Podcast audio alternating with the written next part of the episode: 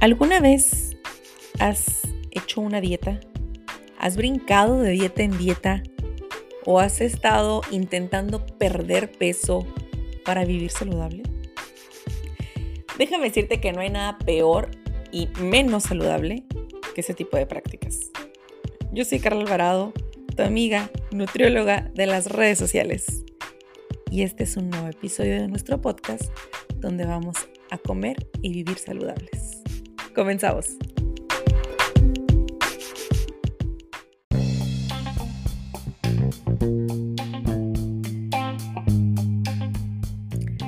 Tal como lo acabo de comentar, no existe nada menos saludable que brincar de dieta en dieta buscando un supuesto peso saludable.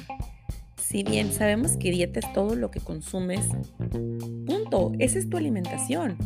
Hay que buscar un equilibrio y encontrar el balance de vivir saludable, comer saludable, como un estilo de vida, como algo que de verdad quiero para mi cuerpo, para mi mente, porque quiero nutrirme, porque quiero vivir sano, porque quiero mejor calidad de vida, porque quiero ser un adulto eh, mayor, independiente, porque quiero sentirme bien y verme bien por ende. Por muchísimo tiempo hemos vivido con una cultura de dieta pesocentrista. ¿Qué es una cultura de dieta? Bueno, precisamente esto, andar brincando de dieta en dieta. Estoy a dieta. Toma bebidas de dieta.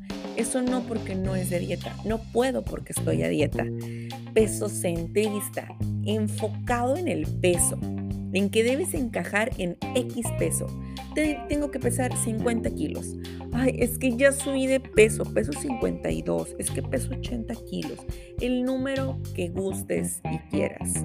Un número estricto sin importar tu género, tu edad, actividad física, tu estado de salud y menos tu estado de nutrición.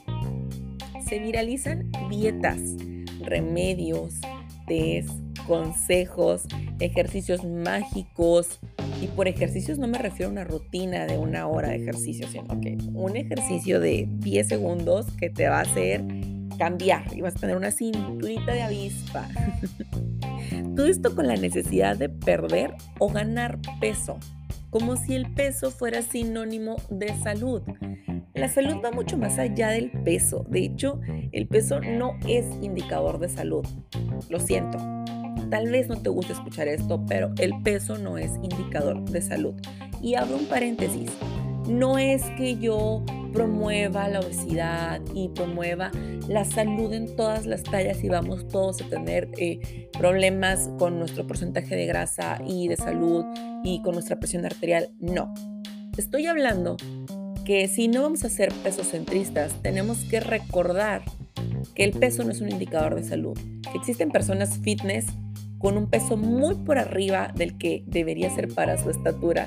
Obviamente recordemos todo lo que les acabo de mencionar de estructura, actividad, género, etc.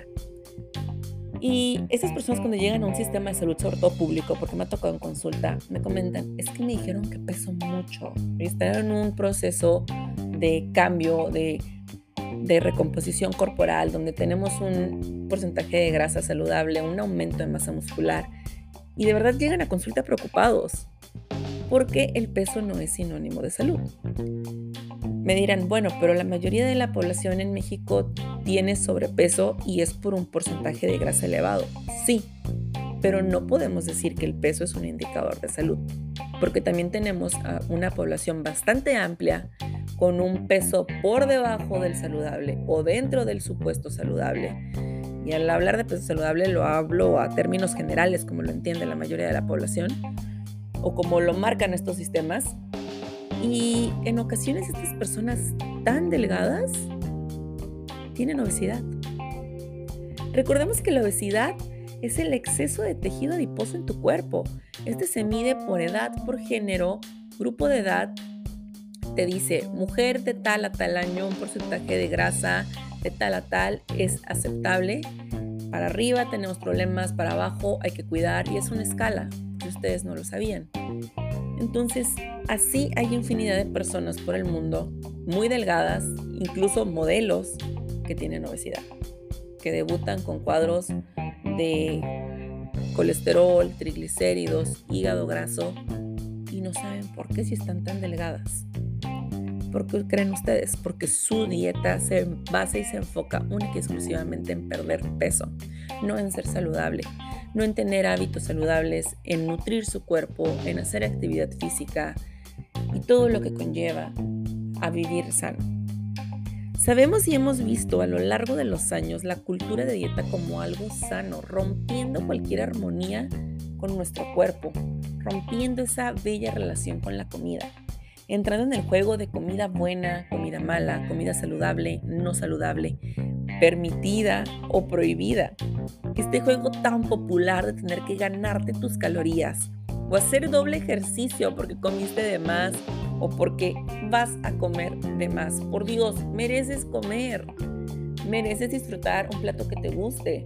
Mereces quererte, amarte. El peso no tiene nada que ver con esto. Ojo, no te estoy mandando a que te avientes cinco pasteles completos. Pero si te gusta el pastel de chocolate, disfruta de una buena rebanada de pastel de chocolate. ¿Qué tengo que hacer? Yo sé que todo en exceso me puede traer daño. Yo sé que por mucho que me guste ver la tele, si paso todo el día viendo tele, pues voy a dejar de cumplir con obligaciones y voy a tener una consecuencia. Toda acción va a producir algo. Puede ser bueno o malo, todo va a tener un impacto, positivo o negativo en tu vida. Causa, efecto. Pongamos un ejemplo muy sencillo. A mí no me gusta levantarme temprano. Yo odio levantarme temprano para tener que hacer alguna actividad, sobre todo si es algo obligatorio. Si yo me tenía que levantar temprano para ir a la escuela, yo no me quería levantar temprano. Pero el domingo me levantaba temprano y me iba a correr a la playa porque es algo que disfrutaba. En la actualidad, a mí me choca levantarme temprano, pero lo tengo que hacer. Porque si no lo hago, sé que no me va a rendir el día, sé que tengo que llegar a la consulta y que no voy a hacer todas las actividades que tenía que hacer. Así que a toda, a, toda acción hay una consecuencia. No me gusta levantarme temprano, pero sé que tengo que levantarme temprano. Obviamente los días que no tengo que hacerlo, no lo hago y encuentro el equilibrio entre lo que no me gusta, pero tengo que porque me hace bien, y entre disfrutar de hacer algo, que en este caso es levantarme tarde, los días que puedo hacerlo. Con la comida es exactamente igual. Tal vez no disfruto mucho los vegetales, pero encontré que poniéndoles pimienta los voy a disfrutar un poquito más. Bueno, pues voy a comer vegetales con pimienta. Tal vez a mí lo que me encanta es el chocolate bueno, pues voy a comer mis vegetales con pimienta y al rato me voy a comer un chocolate que me gusta. No porque me lo tenga que ganar, porque simplemente sé que comerme esos vegetales me hace bien. Y el chocolatito pues será para el gusto, para el alma, para la felicidad, para todo lo demás.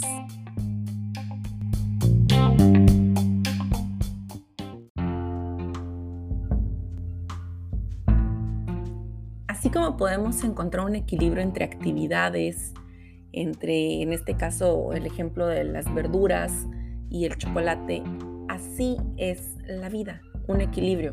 Así es vivir saludable, un equilibrio. Tal vez me gusta desvelarme, pero sé que no me hace bien. Tal vez me gusta más la comida que englobaron en el término chatarra, pero sé que no me hace bien. ¿Qué debo hacer? Tener un equilibrio. A mí me gusta mucho el equilibrio 80-20 para la vida. ¿De dónde sale ese equilibrio 80-20? 80%, lo que sé que me hace bien y ese 20% de escape a lo que tal vez no me hace mucho bien, pero disfruto. ¿Por qué un 20? Porque es algo que quiero disfrutar. A lo mejor en un 5% no me vas a ver. En un 10 le voy agarrando como que el tonito a que me guste, pero en un 20 ya, ok, me quité las ganas, pero no llega a afectarme. Compara un 20 con un 80 de un 100%, hay una diferencia enorme. Y la cosa aquí es que buscamos un equilibrio, que buscamos salud, que buscamos vivir sanos. Entonces, de ahí vienen muchas teorías que a muchas personas les funciona, hablando de alimentación. Me cuido de lunes a viernes y el fin de semana no. Uy, este es un temita que a muchos no les va a gustar. Déjenme decirle que eso no es una bonita regla del 80-20. ¿Por qué? Porque estoy disponiendo y estoy dejando específicamente dos días o un día exclusivo para portarme mal, y estoy haciendo comillas, ojalá me pudieran ver, portarme mal y comer lo que no debo o lo que no puedo el, entre semana y ahorita sí por ser fin de semana. Y es un escape, ¿no? Y ahí llego el lunes con remordimiento de conciencia al gimnasio a querer hacer doble ejercicio y no puedo faltar porque ya el lunes empiezo la dieta y llego con mi lonche y es más, ni siquiera me voy a comer la tortilla porque ayer me pasé. Y con la culpa todo lo que da. Mm, mm, mm, si tú crees que eso es ser saludable, que eres fit, que está súper bien, no.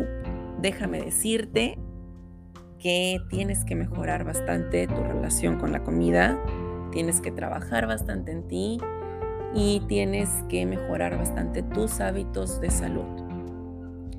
Se escucha algo raro, ¿no? En ocasiones, cuando uno brinda un plan de alimentación, es algo que yo siempre les dejo así muy claro en consulta. No me van a dejar mentir mis pacientes. Yo te estoy poniendo aquí en tu plan cuando armamos menú comida libre, pero la puedes tomar cuando quieras. Pueden ser dos en la semana, pueden ser tres, puede ser un gustito diario.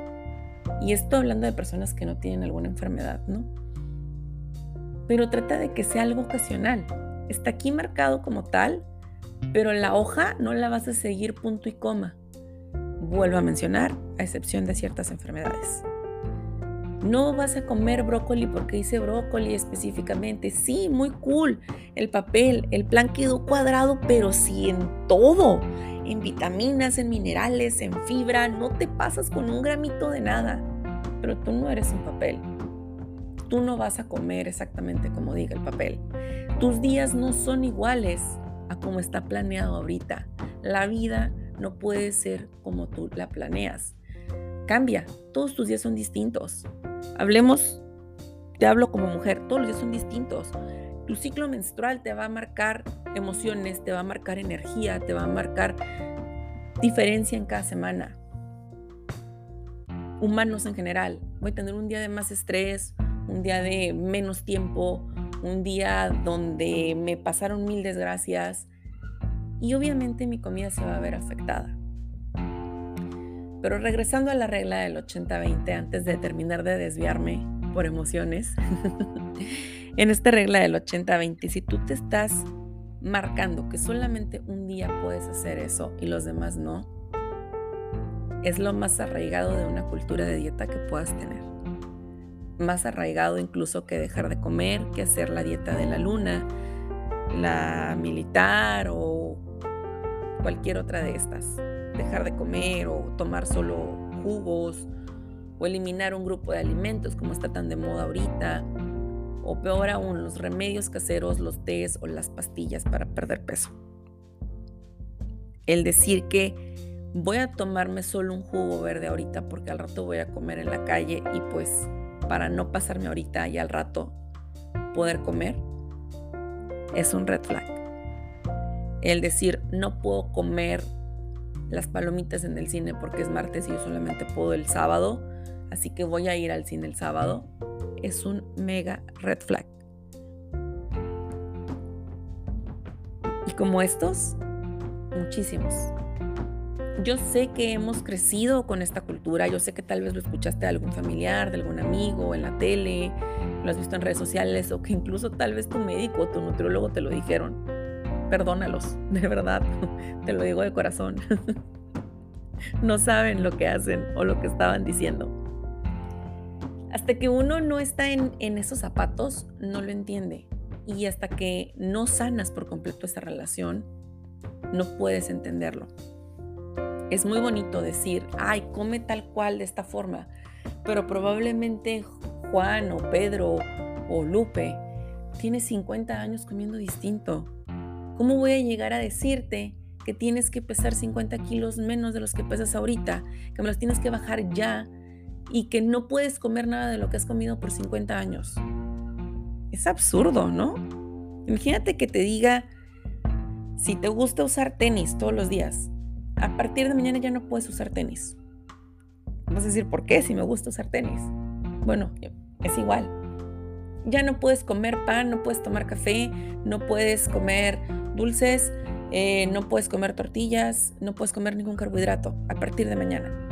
Qué absurdo. Y para empezar, nada sano, ¿no? Porque los carbohidratos son algo necesario en tu vida. Pero es algo absurdo pensar que por encajar en un peso o por entrar en esta cultura de dietas tengo que hacer esos cambios. De ahí viene la idea de que el nutriólogo te quita comida, que si estás a dieta solo puedes comer lechuga, que vas a estar pastando nada más. Todos estos mitos alrededor de la nutrición y de la salud. La nutrición es darle a tu cuerpo todo aquello que necesita para el proceso en el que se encuentra en su vida, para crecer, para desarrollarse, para enfrentarse a enfermedades, para mantenerte sano, para que cada una de tus células cumpla la función. Tus células se nutren y te nutres tú. Eso es la nutrición, es el proceso de utilización y absorción de nutrientes en tu cuerpo. Pero para que yo llegue a ese punto, tengo que trabajar bastante con mi proceso de conducta alimentaria. ¿Qué es esto? El por qué como lo que como, a qué hora lo como, por qué decido comer o no comer esto. Y tristemente estamos bombardeados de ideas, de información y aparte estamos rotos. La gran mayoría estamos rotos por dentro de alguna u otra forma y casi siempre vamos y terminamos dejando todo en un hábito oral. Y esto hasta que no vamos y sanamos, pues no sucede, ¿no? Ya entendemos esta parte. ¿Qué pasa? Un hábito oral puede ser comer, puede ser vomitar, puede ser dejar de comer, puede ser fumar, puede ser beber y pueden ser otras sustancias. Esos son hábitos orales. Tal vez no tengo broncas con la comida, pero no dejo de fumar. Tal vez dejé de fumar, pero comencé a comer de más. Y de más me refiero a un tema proceso ansiedad o compensación. Aquí no se juzga cuánto se come, ni qué se come. Pero todos estos son hábitos orales que la gran mayoría en algún punto de nuestra vida desarrollamos como una compensación. Se escucha muy intenso eso de que estamos rotos por dentro, ¿no? Pero es que de verdad en algún punto todos nos rompemos. A algunos les dura toda la vida, a algunos unos meses, unos días. Pero no vivimos 100% en salud y en equilibrio toda la vida por siempre si vivo 100 años. Es una realidad. Te enfermas, te da gripa, te da una infección, eh, como igual puedes tal vez entrar en depresión o algún proceso distinto. Recordemos que salud no es solo la ausencia de enfermedad, es el equilibrio total de tu cuerpo y tu mente. Así que dicho esto, tenemos que trabajar en nuestro amor propio, en nuestra salud emocional, en nuestra salud mental. Y vas a ver cómo tu relación con la comida va a ir mejorando, poquito a poco. Es bien sabido que comemos en base a nuestro estado de ánimo, a nuestro estado del ciclo menstrual, a nuestro nivel de estrés que viene a repercutir en el ánimo. ¿Qué pasa? Si, digamos, tuve un accidente, todo bien, no me pasó nada, la otra persona tampoco, se me fue todo el día ahí, salgo, ¿qué quiero comer? Normalmente voy a querer algo de comfort food. Terminas una relación, ¿qué quieres? Hamburguesa, nieve, alcohol, cigarro, lo que sea que a ti te guste. Pero volvemos a lo mismo. Vamos a utilizar esta comida o bebidas o sustancias como una compensación. Algunas sustancias, algunos alimentos tienen un efecto directo en nuestro cerebro y en nuestro sistema nervioso. Por ejemplo, el chocolate, el vino, va a desencadenar una cascada de secreciones químicas en nuestro cerebro y van a tener un efecto directo de cómo nos vamos a sentir. Sí se van a liberar emociones a partir de esto. Pero hay algo muy específico de esta comida prohibidita de la cultura de dietas. Las papas fritas, las hamburguesas, toda esta comida monchosa que le decimos, que es reconfortante, pasajero, pero reconfortante. Entonces la queremos en ciertos momentos. Recordemos el episodio del amor engorda. Hablábamos precisamente de esto, de emociones, de seguridad, tranquilidad, el tipo de comidas y la compañía. Siempre el qué comemos, por qué comemos o el por qué dejamos de comer está guiado por nuestras emociones, por nuestra salud eh, mental y eso es conducta alimentaria. Ese es el nombre correcto.